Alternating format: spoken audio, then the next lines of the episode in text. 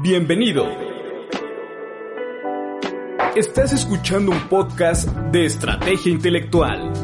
Comenzamos en 3, 2, 1. Estrategia Intelectual presenta el programa Desafíos Empresariales con el licenciado en Derecho y Contador Público Ernesto Figueroa Rodríguez. Comenzamos.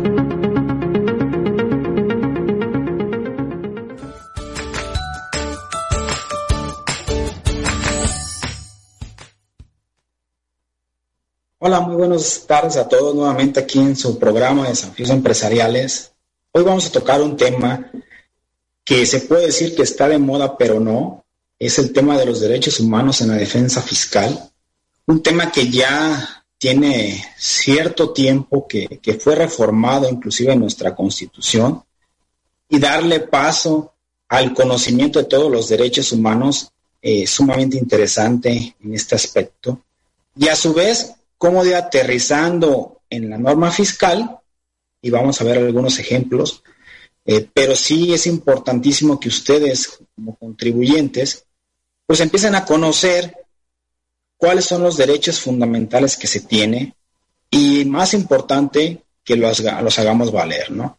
Estamos pasando por una etapa donde las autoridades fiscales han robustecido su mecanismo de fiscalización, eh, tienen muchísimo más armas para poder identificar si alguien está o no pagando detalladamente sus impuestos y de una manera adecuada. ¿no? ¿Qué sería otro tema? Yo estoy de acuerdo que, que debemos contribuir al gasto público, de que debemos pagar los impuestos conforme a un Estado de Derecho. Eso no tiene discusión alguna. El tema aquí es si las autoridades fiscales pudieran excederse al momento de que sus facultades, llámese de comprobación, están dotadas bajo un estado de derecho. Y que éstas, al momento de ejecutarlas, pues deben en todo sentido eh, prevalecer y garantizar los derechos humanos. Sabemos que en muchas de las ocasiones, pues, no es de esta manera, ¿no? Nosotros tendríamos que hacer valer a, través de los recursos que la misma Código Fiscal de la Federación y otras leyes, inclusive llegar a un amparo para poder hacer valer pues, nuestros derechos que tenemos como, como pagadores de impuestos, que, es muy importante. Pues vamos iniciando este programa. Eh, también pues, mando saludos a todos los aquellos que que tienen el tiempo y nos dan la oportunidad de escucharnos en, este, horario. Con todo gusto, aquí estamos a la orden para sus preguntas acerca del tema. Mando a todos ustedes saludos, la gente que se está sintonizando en nuestro programa. Vamos iniciando este programa definiendo la palabra, pues, ¿qué son los derechos? ¿Sí? ¿Qué son los derechos humanos? Muy comentados, muy analizados. Alguien nos criticará, alguien nos aplaudirá, pero yo creo que son fundamentales para tener un Estado de Derecho. La norma nos dice, o una definición que podríamos llamar clásica para los Estados de los Derechos, dice que los derechos humanos son inherentes a todo ser humano, sin distinción alguna, de nacionalidad, lugar de residencia, sexo, origen nacional o étnico, color, religión, lengua o cualquier otra condición. Esto es muy importante, esa es la teoría etimológica de la teoría romántica de los derechos humanos y que es el deber ser. Todos tenemos los mismos derechos humanos sin discriminación alguna. Y para ir conociendo un poco de esto, pues nos tendríamos que adentrar un poquito aquellas dos teorías que inclusive a veces chocan entre ellas mismas y algunos abogados, porque somos los que metemos más a estudiar esta normatividad o estas teorías, ¿sí? la famosa teoría del just positivismo y es naturalismo, ¿no? A grandes rasgos, eh, en esto, estos ejemplos los identificamos un poquito pero para que conozcan estas dos teorías del positivismo y el naturalismo, el derecho natural, jus latinasmo, que es la rama del derecho natural, nos habla, como bien lo dice, y converja con los derechos humanos y nos dice, el hecho de ser persona, de ser un individuo, te dota de todos y cada uno de estos derechos, por el simplemente de ser una persona. Es la rama que nos habla de esto. Dice, tú eres una persona, el simple hecho de ser, haber nacido, ser una persona, da origen a que se, te reconozcan todos y cada uno de los derechos humanos universales, ¿sí? Universales que tienen las personas, ¿sí? Por eso son como que tendría el ser humano, acotando un poquito la definición, pues, de un derecho humano. Por el simple hecho de ser un ser humano, tienes derechos a todos, a todos y cada uno de los derechos universales. ¿sí? En cambio, la rama del derecho positivo o el just positivismo te dice que si esos derechos no son reconocidos en los códigos, pues en ese sentido, pues tal vez no tendrías esos derechos. Entonces, y algunos eh, doctrinarios chocan en estas dos teorías, donde uno dice, no, espera, por el simple hecho de haber nacido tienes todos los derechos. Y otra rama dice, no, entiendo que sí los debes tener, pero si alguna ley, un código, no lo reconoce, pues no se te podrían aplicar esos derechos, ¿no? Y vemos, por ejemplo, estas imágenes que nos dicen de manera chusca, las, las coloqué, eh, en estos países son totalmente la moneda contraria. En México, el tema de el trato a la mujer, que también pues lo tienen merecido, las mujeres eh, son, mis respetos, sumamente capaces.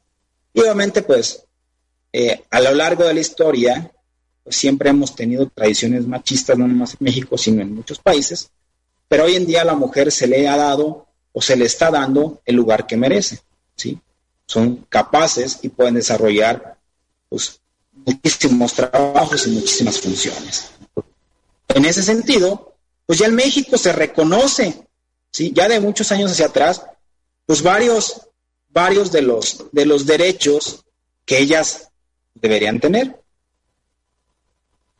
En ese sentido, pues la situación en otros países como Argelia, Libia, Irán, donde estos derechos no son reconocidos.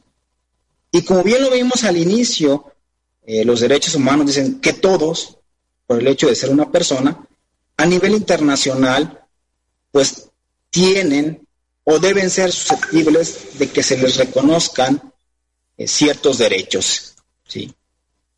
Pero ahí es donde se hace claramente el ejemplo del derecho positivo. En estos países, en sus legislaciones domésticas, no, no tienen en su momento ni siquiera un reconocimiento o siguen teniendo esa discriminación a la mujer. Y así podemos tener muchos ejemplos, podemos tener en su momento que todo esto en México ya se reconoce y hemos optado por reconocer los derechos humanos a gran escala. Vamos a ir viendo algunos antecedentes de esto. Eh, los derechos humanos no son nuevos. Datan, imagínense, desde 1948, donde se hace una Declaración Universal de los Derechos Humanos y ahí se ponen varios derechos, derecho a la vida, derecho a la libertad, derecho a la seguridad de la persona, derecho a la igualdad ante la ley, que es sumamente importante, la, no discriminación ante una ley, que vamos a ir viendo cómo aún y cuando estos derechos ya están manifestados en nuestra Constitución, hay ciertas normativas eh, mexicanas, y vamos a ver un ejemplo, que sí tienen discriminación y que a raíz de esto podríamos aplicar uno de esos derechos y tener pues no un beneficio, sino por lo menos una igualdad ante la norma jurídica y que no nos perjudique un derecho que es fundamental como los derechos humanos. Eh, México también, otros antecedentes, pues México eh, firma el famoso pacto de San José en Costa Rica, ¿sí? donde también se hace o atrae todos esos tipos de derechos a la legislación mexicana. Todo eso, eh, México se ha comprometido a hacerlos valer. Y aquí el tema es importantísimo. ¿Conocemos nuestros derechos? Si no los conocemos, entonces ¿cómo los podríamos hacer valer? Entonces, algunos principios fundamentales de, los derechos humanos, pues son estos y los vamos a ir viendo y analizando. Y a raíz de esto nos vamos a ir dando cuenta que inclusive algunas campañas de política, yo soy antipolítico, yo no, yo no voy con ningún partido, simplemente a veces eh, se critica el, el, desconocimiento de algunos al decir pues ciertas campañas y que ya cuando analices la normatividad que, que dicen cambiar, usted dice eso no va a pasar, porque ya hay otras situaciones, inclusive pactos internacionales en los que México es parte, donde no le puede dar, y vamos a ir viéndolo, retroactividad a ciertos derechos adquiridos. ¿no? Vamos analizando, entre los principios que tenemos de los derechos humanos, pues es la universalidad, interdependencia, indivisibilidad y progresividad. ¿sí? Lo decíamos al inicio, son universales. Los derechos humanos es para toda aquella persona. Por el hecho de, ser una persona, un ser humano, tienes derecho a ellos. Eh, entraríamos nuevamente a, a, la polémica de el just positivismo y el just naturalismo, donde uno dice derecho natural y comulga con esta teoría donde dice pero siempre el hecho de ser una persona tienes derecho a todos y cada uno de los derechos humanos. Y el positivismo entiende que el ser persona, pues tienes la capacidad o el derecho de estos. Pero si no, los, si no están reconocidos en una norma jurídica, en un código, pues no podrías aplicarlos. Eso es lo que nos dice hoy en día. México, al ser un país que se rige por un derecho positivo, entonces también eh, se tiene que aplicar bajo una norma jurídica. Y vamos a ver que en México, en nuestra Carta Magna, y vamos a ver específicamente en qué artículo, pues están reconocidos. Y esto eh, no es reciente, ya tiene unos años que México hace un cambio elemental nuestra constitución. Otro tema de principio de los derechos humanos, pues es la interdependencia y por ende indivisibilidad. ¿Qué quiere decir esto? Pues que los derechos humanos son interdependientes uno de otro, es decir, están vinculados.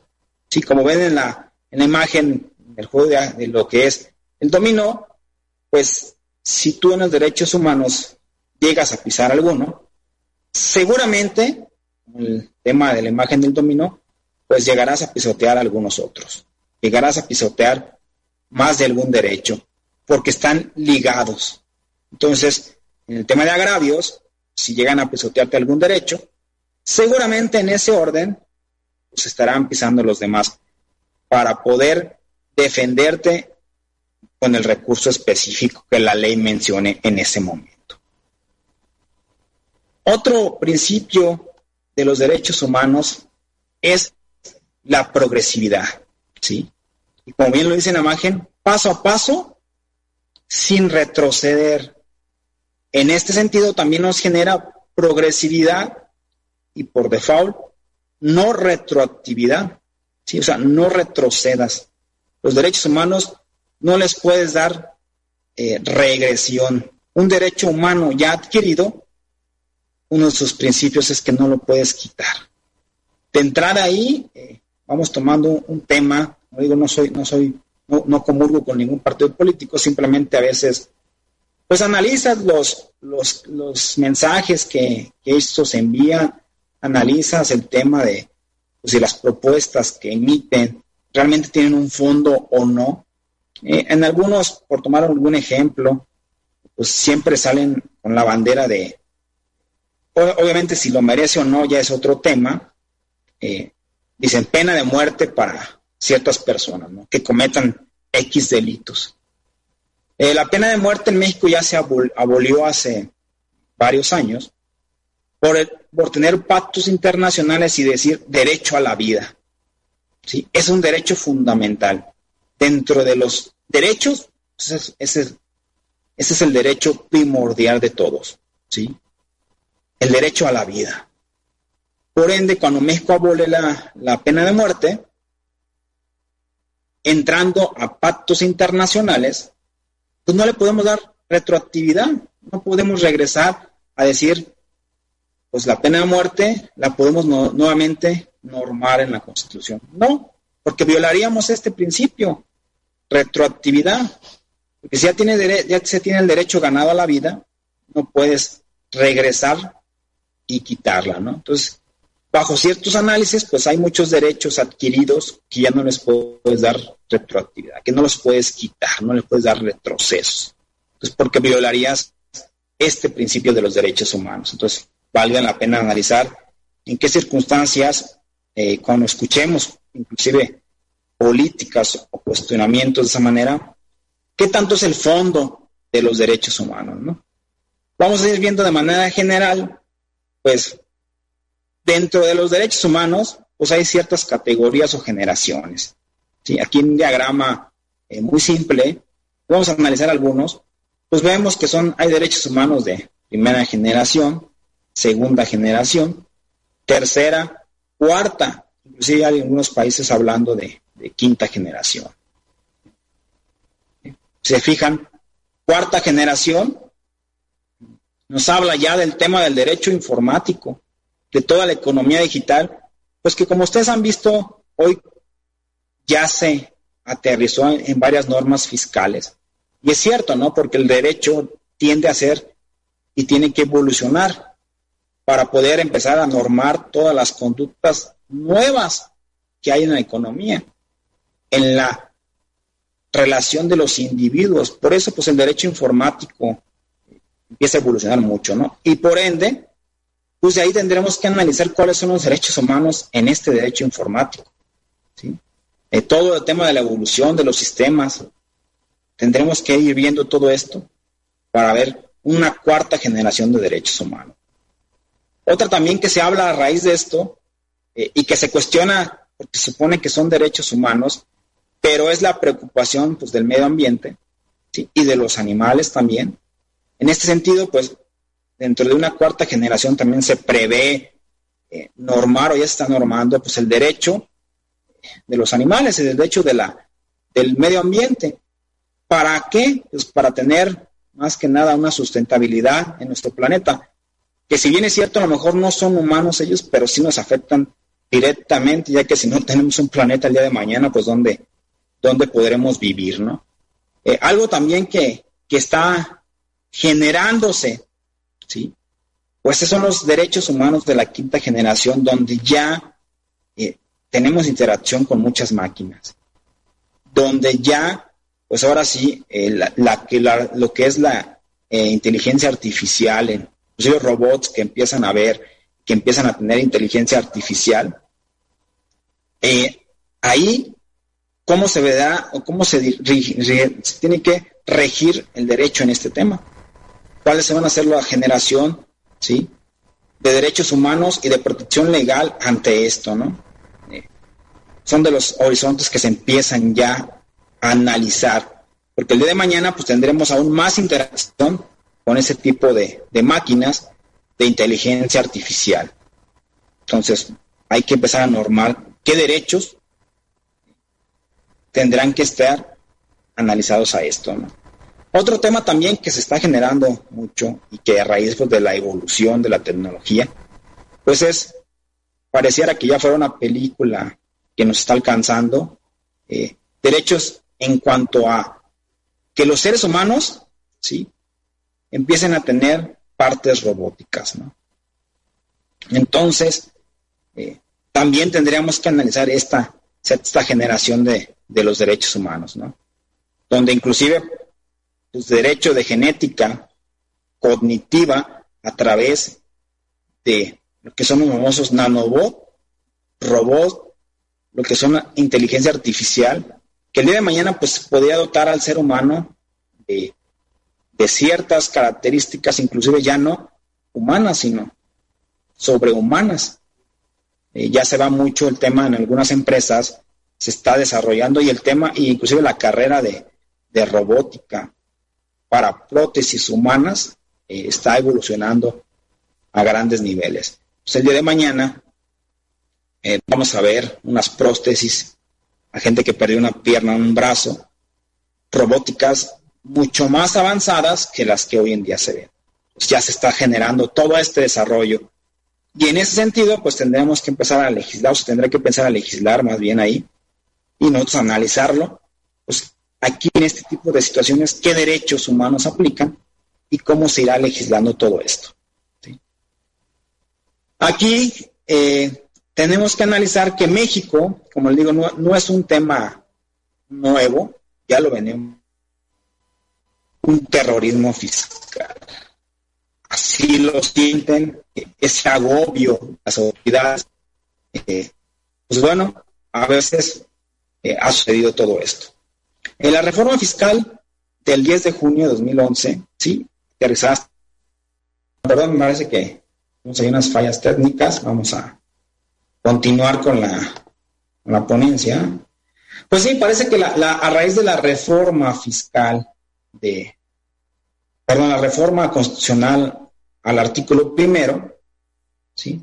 Se hacen, no nomás en el artículo primero, sino, como ven la lámina, toca una reforma muy estructural en derechos humanos, la Constitución, ¿sí? Donde se reforman varios artículos, ¿sí? De entre ellos el primero, tercero, el 11, el 15 constitucional, para adoptar o generar todo el esquema de la situación de los derechos humanos en México y darles el soporte que esto necesitaba, ya que como bien lo comentamos, pues México, a raíz de que está en ciertos organismos internacionales, pues tiene que cumplir con varios lineamientos que le demandan. No crean que esto es porque a veces el país lo, lo quería, sino que a veces son demandas internacionales y muchas de las reformas que se aterrizan en la ley son eh, cuestiones y demandas internacionales que México tiene que cumplir, ¿no? De los organismos de los cuales es miembro. Entonces, pues a raíz de esto, vamos a analizar un poquito el artículo primero constitucional, donde nos habla, los Estados Unidos mexicanos entonces, todas las personas gozarán de los derechos humanos reconocidos en esta Constitución. Aquí es donde ya hablamos, como veníamos diciendo al inicio, derecho positivo. Derecho natural nos habla y nos dice que todos somos acreedores a los derechos humanos por el simple hecho de ser una persona. Y el derecho positivo nos decía en esa teoría, pero si alguna ley o algún código no te lo reconoce, nos podrías aplicar. Entonces, en este orden de ideas, el artículo primero resulta a nosotros como personas, no mexicanos, sino como personas que estén en el país, en los Estados Unidos mexicanos, gozarán los derechos humanos reconocidos en esta constitución, no nomás en esta constitución, sino en los tratados internacionales en los que México sea parte que eso es muy importante también, porque así vamos a poder ir a otros niveles de derechos humanos, porque la misma constitución no los permite, ¿no? ¿Sí? Y de hecho de esta reforma, pues se, se genera una duda que se tenía mucho antes, pues que eran las garantías individuales y que eran los derechos humanos. En México parecía que era lo mismo, a raíz de esta reforma, pues queda muy claro que los derechos humanos pues, son todas aquellas potestades que por simplemente de ser un individuo y reconocidos en esta Constitución tienes derecho. Derecho a la educación, derecho a la seguridad, derecho a la asociación, derecho al trabajo. Y las garantías individuales, pues son los medios, como su nombre lo dice, para garantizar estas potestades, para garantizar estos derechos. Pues yo creo que la garantía individual más fuerte que tenemos, pues es el amparo. Si a través de este podríamos garantizar pues cualquier, cualquiera de los derechos que se nos estuvieran pisoteando. Algo muy interesante que también se incorpora en este artículo, en esta reforma, pues es la famosa cláusula pro homine o pro persona, que si bien dice, las normas, si bien lo voy a leer textualmente, las normas a los derechos humanos se interpretarán de conformidad con esta constitución y los tratados internacionales, ¿sí? De la manera, ¿sí? De la materia, favoreciendo en todo tiempo a las personas con la protección más amplia. ¿Qué quiere decir esto? Que tú podrás tomar el derecho que mejor te beneficie, ya sea si está en la Constitución o si está en un tratado internacional. Y en ese sentido se vino otra discusión. Oye, con este principio proomine, no, y nos dice bajo la famosa pirámide de Kelsen, pues todos sabemos que la Constitución es la carta magna, la principal ley en México. Bajo esta reforma, quiere decir que los tratados internacionales están arriba de la Constitución. Y ahí viene la discusión. Algunas personas dicen que sí, otras personas dicen que no. Eh, yo les daré mi, punto de vista. Yo considero que la norma, eh, la Constitución sigue siendo la ley suprema. Pero esta misma te permite que si tú encuentras un beneficio mayor en algún tratado, lo puedas usar. Pero la Constitución te lo permite. La Constitución te da esa opción. Ese sería mi punto de vista. Entonces, que tú podrías usarlo encima de esta algún tratado, si eso es un beneficio mayor, claro que sí. Pero la misma Constitución te lo está permitiendo. La misma Constitución te dice que tú podrás usar la ley más beneficiosa. Entonces, siempre y cuando, pues, en su momento, en el caso del tratado, pues México sea parte de este, ¿no? Y ya tendremos que cumplir algunos requisitos en cuestiones de tratados internacionales. También nos dice este, tema, pues que todas las autoridades en, el ámbito de sus competencias, llámese federal, estatal, municipal, pues tendrán la obligación de promover, respetar y garantizar los derechos humanos de conformidad a los principios de, y los vimos anteriormente, universalidad, interdependencia, indivisibilidad y progresividad. Entonces, se fijan, de manera explícita en la Constitución reconocen los derechos humanos, los dan a conocer, entonces, inclusive le ponen una carga, ¿sí? pues a todo lo que son las autoridades. Dicen, tú tendrás la obligación, no es opcional, es tu obligación de protegerlos, respetarlos y garantizarlos, ¿sí? Inclusive, pues vemos que a veces en la práctica ciertas autoridades no, no lo hacen, ¿no? Entonces, esto es importante saber para poder nosotros hacer que nos garanticen los derechos. ¿sí? En el último párrafo de esta lámina, nos dice claramente que queda prohibida toda discriminación motivada, lo que decíamos allá, por origen étnico, nacional, género, edad, discapacidades, condición social, ¿sí? salud, religión, referencias sexuales, estado civil o cualquier otra, ¿sí? Que atente contra la dignidad humana y tenga por objeto anular o menoscabar los derechos y libertades de las personas. En ese sentido, alguna autoridad a través de alguna discriminación y debemos ver el concepto de discriminación de manera amplia, porque a veces lo vemos nada más pues, muy, corto de, bueno, eh, a veces alguien es moreno, alguien es güero, y por eso se genera un racismo, una discriminación. Eh, hay N formas de discriminar a una persona, ¿no? Y vamos a ver unos ejemplos donde la ley discrimina a ciertas personas iguales y les quita un beneficio. Ahí hay una violación flagrante a los derechos humanos. Vamos a ver un ejemplo más adelante. Hay algunos tratados eh, firmados por, por México donde hay declaraciones de derechos humanos que vale la pena analizar pues para tener un contexto más amplio de cuáles son los derechos reconocidos por nuestra Constitución y que están en tratados internacionales y que pudieran ser mucho más amplios que las leyes domésticas. A lo mejor en alguno de estos tratados tiene una amplitud mayor y, es cierto, nos puede dar beneficios mucho mayores que los que nos den nuestras leyes domésticas. Vale la pena revisarlos para poder darnos ese parámetro internacional. Inclusive hoy en día, ya de hace tiempo, pues todas las demandas y todo, todos los recursos que se hacen deben estar también fundamentados y observando todos los derechos humanos a nivel internacional. ¿Sí? Aquí vemos algunos otros ejemplos. Entonces, todo esto, y como les digo, a raíz ¿sí? del artículo primero, segundo párrafo constitucional, establece que las normas relativas a los derechos humanos se interpretarán, como les dije, del principio pro homine, favoreciendo en todo tiempo a la persona y la protección más amplia. ¿sí?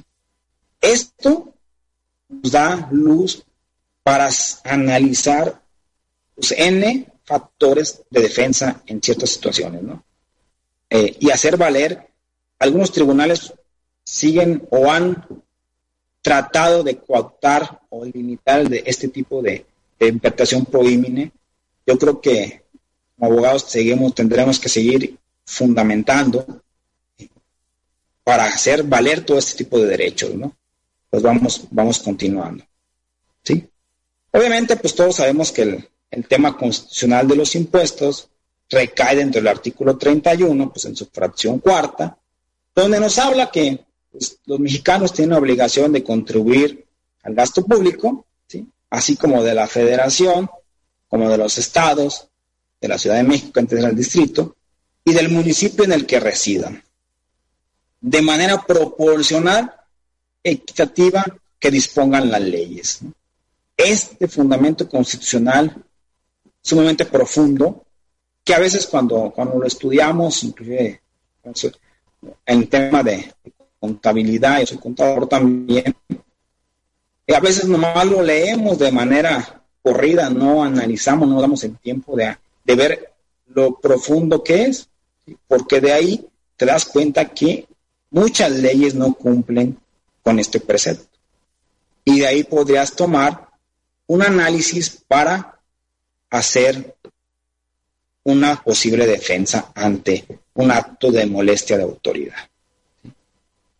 Hablar de derechos humanos, ¿sí? los principios de los contribuyentes, es referirnos al principio de justicia tributaria, previstos en el mismo artículo, legalidad, equidad, proporcionalidad y destino al gasto público. También, obviamente, la Suprema Corte de Justicia de la Nación identifica como capacidad contributiva, igualdad tributaria, reserva de ley y destino al gasto público. Analizando un poquito alguno de estos, pues vamos viendo, por ejemplo, capacidad contributiva, ¿sí? Se entiende la capacidad ¿sí? que tiene el contribuyente para contribuir Bajo ese sentido, pues qué capacidad económica tienes. Se entendería que aquel que tiene mayor capacidad económica debería contribuir más.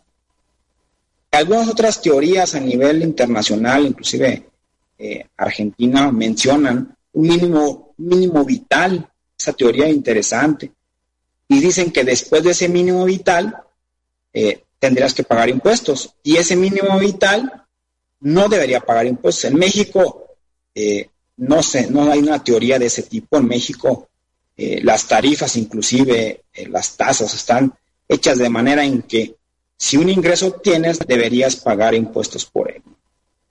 Te evite ciertas exenciones, pero es un ingreso grabado que la misma norma te exenta. Entonces, no hay un mínimo vital de manera muy amplia. Entonces, valdría analizar ese tipo de, de situaciones, ¿no? Como les digo aquí, la capacidad económica, ¿sí? Y a su vez la capacidad contributiva. En otros países, como les digo, ese tipo de capacidades tendrían que satisfacer las necesidades básicas de la persona y estar exentas de un impuesto. Igualdad tributaria, igualmente, pues esta igualdad debería estar generada, pues generalmente con equidad, para todos los que estamos interviniendo en la ley tributaria, pues debe ser un derecho al mismo tiempo y un derecho humano de personas, donde se representen ciertos principios, ¿no? Aquí también vemos una lámina. Si bien es cierto, la igualdad tributaria se interpreta bajo los cánones de fundamental derecho a, la igualdad. ¿sí? Entonces vamos a ir viendo inclusive algunas leyes al final donde pues, esta igualdad o discriminación que pudiera también tener otro derecho ahí, derecho a la no discriminación, no sé, no se está llevando a cabo. ¿sí? Igual aquí, nos dice todo desigualdad por trato de ley supone violatorio. No todo, no todo trato igualmente, pues hay que ver el escenario si son entes iguales o diferentes, porque como bien dice el principio máximo del derecho, trato igual a los iguales y desigual a los iguales. ¿sí? Inclusive aquí tenemos un, un ejemplo, manera de broma, pero se da mucho, donde ves anuncios en la calle, dices, pues se necesita personal de cierta edad, 18, 30 años, ya estás decidiendo una discriminación. ¿Sí? Una discriminación por edad, así de sencillo. A ese nivel se puede llevar esto. Otro tema muy importante, pues es la reserva de ley. Reserva de legalidad, en el cual, pues el legislador eh, siempre debe imponer las reglas de una manera establecidas en una ley. Famoso latinasmo, no un tributo sin ley. No hay un tributo si no hay una ley, ¿sí? Y de ahí tendríamos que analizar pues una segunda rama de, este, este, principio que es la subordinación a la ley. Eh, hay que analizar ese tema porque el, mismo artículo 31, fracción cuarta, nos habla de esto, de, las, de los impuestos o de las contribuciones que estén en las leyes. Y pues hoy en día nuestro derecho fiscal nos rigen pues los formatos, las formas, nos rigen la resolución miscelánea, nos rigen hasta las preguntas frecuentes que están en la página del SAT, ¿no? Creo que esto no debe ser así. Hay muchos agravios ahí, ¿no? A su vez, pues nos hablan de una reserva de ley relativa, ¿sí? Y una reserva de ley, pues absoluta. Relativa nos habla que sí, efectivamente, la norma pudiera vincular ciertos elementos a otras normativas que no sean leyes, ¿sí? Pero siempre y cuando respetando que no sean los elementos esenciales de la contribución, ¿sí? Sujeto, objeto, tarifa, tasa y época de pago. Estos tendrán que estar reservados en la ley que les da origen. Llevaríamos un programa de análisis para poder ver todo lo que de ahí se desenvuelve y para generar ahí, pues que muchas leyes tienen ciertos agravios, porque no respetan ese principio. Simplemente ahorita lo estamos, estamos comentando. Otro principio elemental, pues es el derecho al gasto público. Pues toda contribución, como bien lo dice el artículo 31, fracción cuarta, pues debe tener un origen, ¿sí? presupuesto de la federación y un destino hacia el gasto público. Por eso se genera la ley de ingresos de la federación y la ley de egresos de la federación. Y ahí deben estar presupuestados pues, los impuestos. De lo contrario, no estarían cumpliendo técnicamente con estos principios. ¿no? Como les digo aquí, nos habla, se generan nuevamente principios, principio de eficiencia al gasto público, en ese sentido. ¿no? Inclusive, pues, por eso era el tema de la famosa tenencia. La famosa tenencia pues era inconstitucional declarada desde hace tiempo. En algunos estados se seguía cobrando, en la mayoría ya se ha dejado de cobrar, pero porque esa tenencia pues no estaba destinada al gasto público, dando los agravios que, que tenía, ¿no? Se generó por una ayuda en aquel entonces para el tema de las Olimpiadas y dijo que era provisional, pues tan provisional que duró muchos años.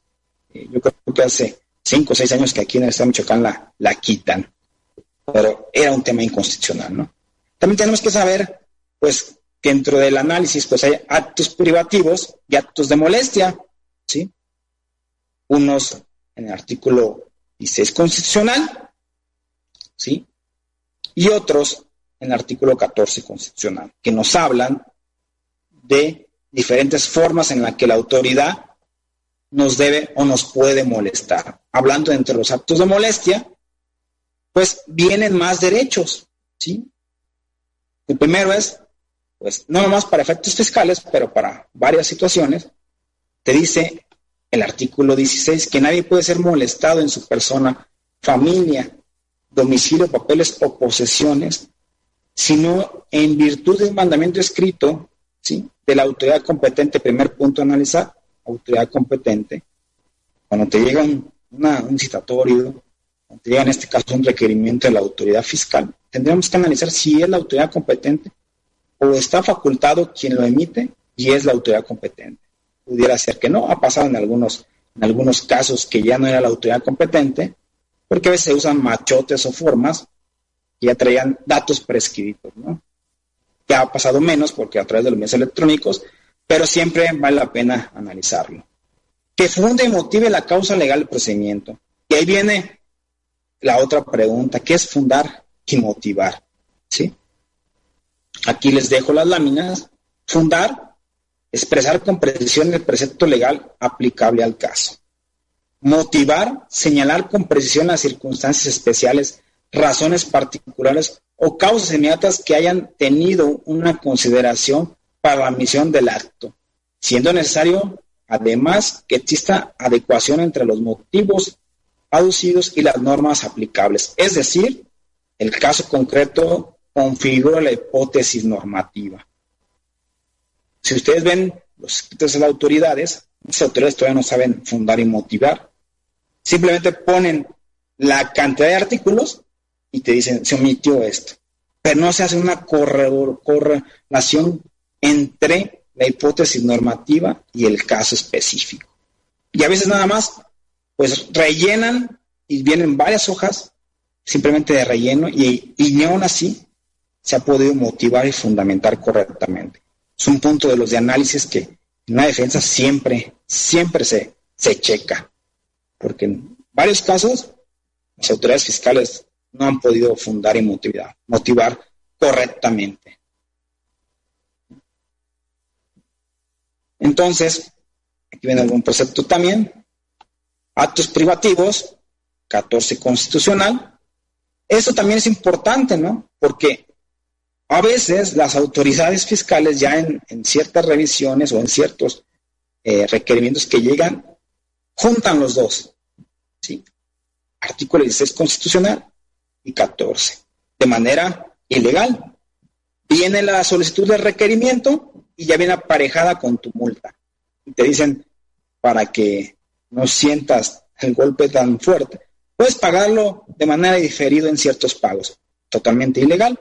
No te dieron derecho a defenderte, como dice este, los artículos, ¿sí? Sino ya te enjuiciaron, ¿no? Entonces, y son los dos elementos. Un acto es privativo, ¿sí? Y otro es acto de molestia. Y tienen que desahogarse primero uno y después otro. Porque tienen diferentes elementos cada uno, ¿no? Como el como en la lámina, nadie puede ser privado de su libertad, de sus propiedades, derechos, sino mediante un juicio, ¿sí? el debido proceso. La autoridad no te dio esa oportunidad, no te dio derecho al debido proceso. Pues ahí tendría otro agravio en algunas situaciones que las autoridades a veces manifiestan. ¿Sí? Eh, también importantísimo, pues, hablando de derechos, yo creo que es lectura obligada la Ley Federal de Derechos del Contribuyente que a veces pues no la volteamos ni a ver. Es una ley muy pequeña, pero muy importante. Yo aquí cito algunos derechos sumamente importantes. De entrada, eh, son derechos del contribuyente y nos habla en el artículo segundo de ser informado y asistido por las autoridades fiscales en el cumplimiento de sus obligaciones tributarias. Hoy en día con el COVID, si no tenías cita no puedes asistir. Podríamos analizar algo de esto. ¿sí? Derecho a obtener en su beneficio las devoluciones. Algo que, hoy yo tengo un saldo a favor, puedo solicitarlo porque es un derecho que yo tengo. Y en ese mismo sentido, ¿sí? Derecho a no aportar documentos que ya se encuentren en el poder de la autoridad. Yo les diría, a contrario censo, ¿qué no tiene la autoridad ya en sus manos? ¿Qué no tiene la autoridad ya en sus manos? Y aún así, en las devoluciones de IVA, pues son, se extralimitan en los requisitos, ¿no? Inclusive te piden, pásame los CFDIs. Ah, caray, pues que se supone que el CFDI nos vendiste la idea de que en segundos llegaba a, tus, a tu ordenador, se autoriza, se valida y me regresa. Inclusive están en la página del SAT. Ahí los puedes descargar. ¿Por qué me los solicitas nuevamente? De ese tema hay mucho, ¿no? Acta constitutiva, ya tienes en tu base de datos. Cada mes me la estás pidiendo que no supone que ya en la devolución pasada me la pediste y ya la tienes en tu base de datos actualizada, ¿por qué nuevamente me la solicitas? Y así podemos ir viendo eh, varios puntos de esos requerimientos que no tendríamos obligación de otorgar esa información porque ya los tiene la autoridad. Pero bueno, temas de análisis. ¿Sí? Vamos a ir viendo eh, en esta situación ¿sí? Que se da mucho, ¿no? En algunas administraciones, a manera de que cuando vas a, obviamente vas y das de alta una empresa, pues asustan al contribuyente. Me ha tocado con algunos clientes que vienen muy asustados de, todo lo que les dijeron, ¿no? Vas y das de alta a la empresa y, oye, eh, me dijeron que puedo ir a la cárcel, me dijeron que, que puedo ser acusado de X y Y delito, simplemente lo que yo quiero hacer es crear una empresa formal y generar fuente de empleos. Entonces llegan a la, llegan, inclusive los ponen en un cuarto, no dejan pasar a tu contador, con COVID es más complicado, no dejan pasar a tu contador ni a tu abogado, ahí estás cortando un derecho. Te los pasan solos y en su momento los empiezan a interrogar de una manera que pareciera que están en vez del SAT en el MP y que en vez de querer abrir una empresa y generar empleos, parece que acaban de hacer un delito. Entonces, pues aquí les dejo un artículo que les puede ayudar a esto. ¿no? Eh, otra situación también es, pues, ¿qué, ¿qué sucede cuando la autoridad, ya hoy en día con el buzón tributario y todo lo que se ha hecho por Internet, pues ya cada día ves, no nos presentamos tanto a, hacer de algunos trámites a, a, las oficinas del SAT, pero todavía hay ciertos trámites en los cuales, pues, sí debes ir. Y que tú presentas tu documentación correcta y que la persona de servicios o de asistencia te la niega. Dice, no, está mal. Oye, pero es que la ley no prevé eso. No, pero es que mi reglamento interno eh, me dice lo contrario. Sí, pero la norma dice otra cosa. Y te niegan y te desisten el trámite y te dicen, no, te lo voy a recibir. Pues aquí está otro precepto también que pueden invocar porque ellos simplemente, como lo dice el código, eh, solamente te dice ciertas situaciones en las cuales te van a rechazar. Y la mayoría de los trámites no caen en esa. ¿sí? Entonces, tú puedes exigir que te reciban el trámite bajo este precepto y a su vez, inclusive, pues, fincar responsabilidad penal al funcionario que no está haciendo su trabajo. Por lo cual, a veces tendremos que llegar a esos extremos. Porque, pues, si tú tratas de cumplir de manera adecuada, y el funcionario que te recibe no te lo permite, porque al final la autoridad tendría que recibirlo, en este caso asistencias, y si no hay algo o algo que quisieran y no estuviera de acuerdo, fundarlo, motivarlo y regresarte el por qué no te dieron la aceptación de ese trámite. ¿sí? También les dejo este otro tema, eh, como les decía, la famosa discriminación. ¿sí? Eh, también otra cosa que se ha, generado mucho y se, y se genera mucho, inclusive las recaudaciones locales por famoso acuerdo de colaboración entre la federación y los estados, se ha incurrido en prácticas pues no legales, yo le diría de esta manera, y dicen prácticas, prácticas fuera del derecho donde pues de manera eh, espontánea, con el precepto del artículo 73, tú presentas un pago provisional que ya se te pasó de tiempo, ¿no? Es, es este, fuera de tiempo. Digamos que el día 17 tienes que presentar tus impuestos de IVA y ISR, pues no lo presentas. Lo presentas fuera de tiempo, lo presentas hasta el siguiente mes, pero no te ha requerido la autoridad. Invocas el artículo 73 y, te, y caes en el supuesto de espontaneidad. Por ende, pues no te aplica una multa porque pues, cumpliste fuera de plazo, sí, pero caes en la figura de espontaneidad, como le dije, dentro del 73 del Código Fiscal. Pero vas y, te requieren, a los dos, tres meses te requiere la recaudación de, tesorería local del Estado. Y te dicen, oye, hemos detectado que tienes la omisión de estos provisionales. Pues tú dices, no, espérate, yo ya los cumplí, tengo mis acusos, demás, armas tu escrito libre, llegas ahí y te dicen, efectivamente, no, no aplica la multa, pero págame los gastos de ejecución. Te cobran los 400 famosos pesos por ser los mínimos. 450 ya más o menos han cobrado en algunos casos. Y el contribuyente paga. Están haciendo recaudación hormiga violatoria de, de derechos. Yo les dejo este artículo segundo donde dice, los recargos, las sanciones, los gastos de ejecución, las indemnizaciones que se refieren al artículo 21, son o participan de la naturaleza de las contribuciones. Hay un principio general del derecho que dice, la suerte de lo principal sigue la suerte de los accesorios. O sea, si no hay multa, si no hay contribución a cargo, pues no debe haber lo demás. Por ende, todo desaparece. Entonces, ¿por qué me quieres cobrar gastos de ejecución? No? Son cuestiones que se están llevando a la práctica de manera ilegal.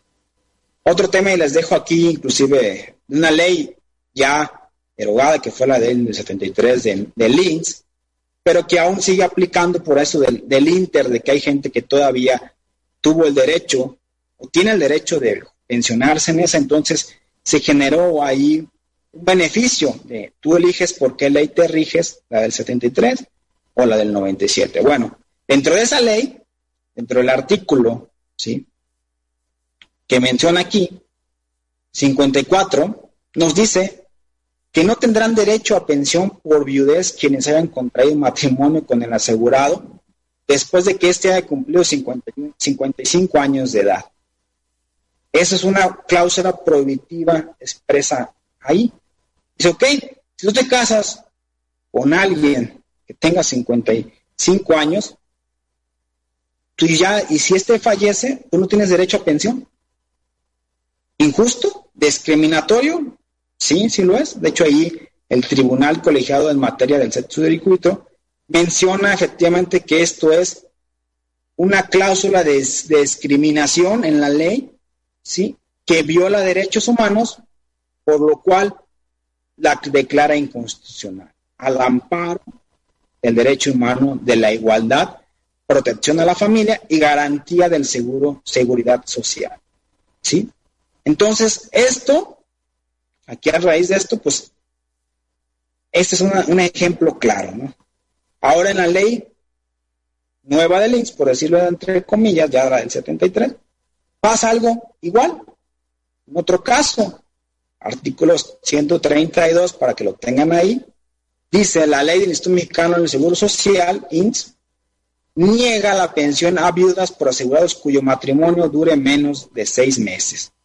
O sea, imagínense eh, unos recién casados, la persona, el asegurado, pues ya tiene cotizando en el INS cierto tiempo, ya tiene ganado cierto eh, semanas cotizadas, cierta antigüedad, pues decide casarse, ¿no? Lamentablemente en la luna de miel fallece por algún accidente. Bajo este precepto normativo, la viuda tendría derecho a una pensión. ¿Sí? ¿Injusto? Claro. También precepto legal está, está vigente. Entonces, pues estos son temas de discriminación de derechos humanos y así pues muchas normas. La idea es que ustedes, bajo este análisis general, eh, el tiempo es muy corto, pues ya prácticamente estamos terminando, pudieran analizar eh, las normativas jurídicas de esta manera, ¿no? A raíz de todos derechos humanos que, como bien fiscal ante como un ciudadano más, porque ahora vimos un análisis para tema tributario, pero los derechos humanos se aplican en todas las materias. Les agradezco, muy buena tarde a todos, provechito. Es un honor siempre para mí estar con ustedes aquí en su programa Desafíos Empresariales.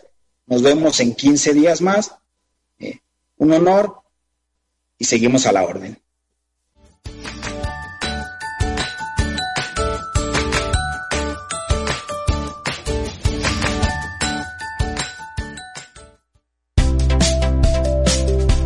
Gracias por escuchar el programa Desafíos Empresariales. Sigue escuchando Estrategia Intelectual Radio. Terminamos. Gracias por escuchar este podcast. No te pierdas el siguiente. Estrategia Intelectual. Somos la capacitadora.